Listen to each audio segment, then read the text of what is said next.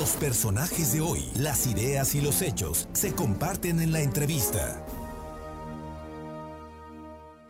Bien, y ya llegamos a la segunda quincena de mayo y pues parece que ya van a entrar los ciclones y, todos estos fenómenos naturales y qué mejor, quien más sabe de ello es la maestra Lluvia Sofía Gómez, investigadora del CUPREDER de la Benemérita Universidad Autónoma de Puebla.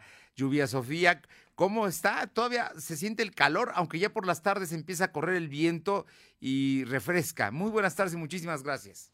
Buenas tardes, sí, así es, pues de momento van a continuar estas condiciones de temperaturas altas, oscilando entre los 29 y 30 grados centígrados aquí en Puebla Capital, aunque efectivamente durante horas de la tarde-noche hay un refrescamiento igual al amanecer. Eh, lluvia Sofía, mm, ¿qué debemos, eh, bueno, ya nos dijiste lo que debemos esperar, pero en el territorio poblano, ¿cómo están las condiciones en este momento? Eh, ¿Hay posibilidades de lluvia en los próximos días? En las próximas 24 horas no estamos esperando precipitaciones, sin embargo, ya para el día jueves, viernes y sábado sí podrían registrarse algunas lluvias, tanto aquí en la capital como en el norte del estado. Oye, y en el caso del sur, la temperatura me imagino que debe ser mucho más alta. Sí, así es. Estamos esperando máximas oscilando entre los 35 y 37 grados centígrados.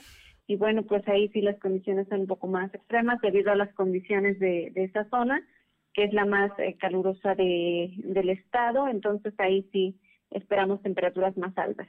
Estás hablando de azúcar de Matamoros, de Chautla, de Chietla, de todo, todo, pues es una franja, la Mixteca poblana, ¿no? Y el sur. Sí, así es. Así es, en la zona de la Mixteca es donde estamos esperando las temperaturas eh, más altas.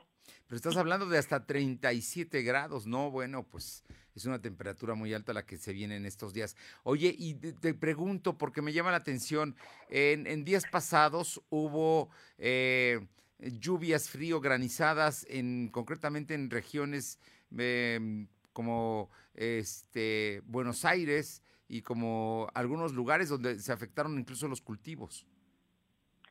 Sí, ahorita por las condiciones que tenemos de esta inestabilidad atmosférica que se, presentó en, en días anteriores, y bueno, las condiciones del calor genera también esa parte de esa inestabilidad y la humedad, son condiciones que se combinan y de, bueno, forman nubes de gran desarrollo vertical, que son las que, bueno, también dan lugar a la formación de granizo.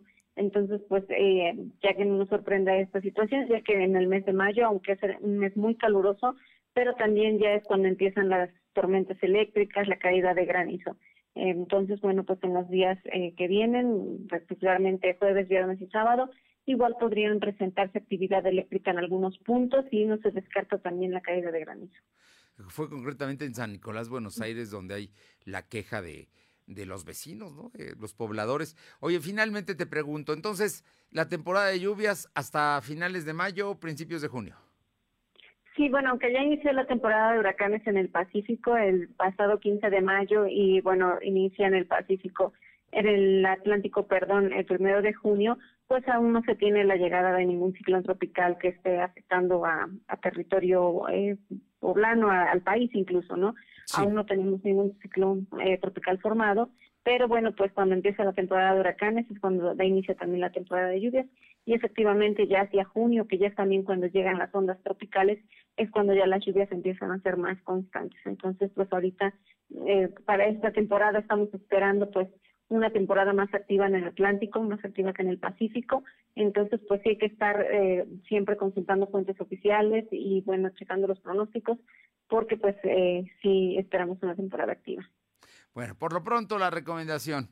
En estos días el calor sigue, eh, por lo menos en la capital, por el por ahí de los 29, 30 grados y en la tarde-noche un poco de fresco.